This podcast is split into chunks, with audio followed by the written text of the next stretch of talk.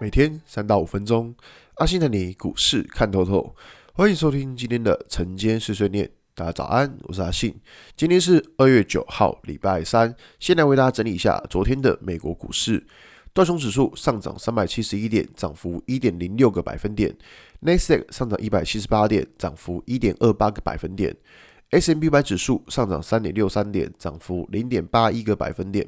费城半导体指数上涨八十二点，涨幅二点四个百分点。所以可以看到，美股四大指数算是一个还不错的情况，涨幅都还蛮多的。那我觉得真的比较有趣的是在于说，啊就是在前几天的美国指数，它都是在五日均线下方，但是昨天的大涨却是让指数重新站回了五日均线。诶，那这个就是好事情哦，因为之前有跟大家提到嘛，我说呃，你要看指数它能不能够继续反弹的一个关键是在于说五日均线有没有站上。就昨天在呃，一个就是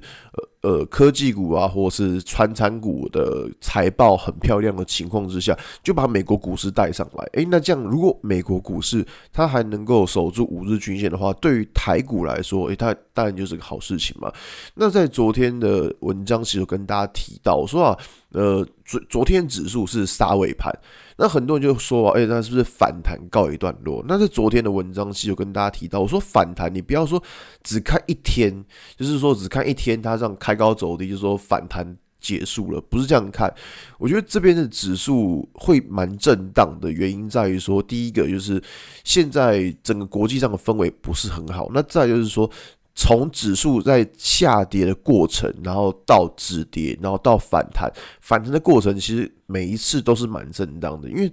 所谓的反弹就是它会遇到之前的一个套牢压力，所以变成说它遇到套牢压力，当然一定就会出现一些就是所谓的解套卖压。那你遇到解套卖压的时候，那当然你你觉得说会不会大家卖股票？一定会有人卖股票，但是就会有压力。所以说其实。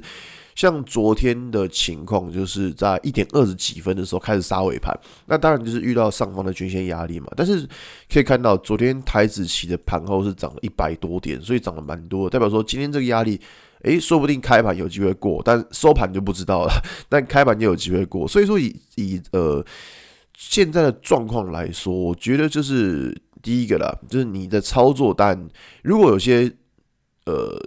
已经涨一波的股票，就是可能已经涨了好几根的股票，这个位置你要去追高，那当然我会觉得说风险会比较大。那如果说以我个人操作而言，我会去找一下，就是这一段时间可能没有什么上涨，或是它才刚一根，就是比如说刚一根红棒拉起来这一种，然后整个均线排列都还是对的，我觉得类似这种股票会比较呃比较好操作一点，你会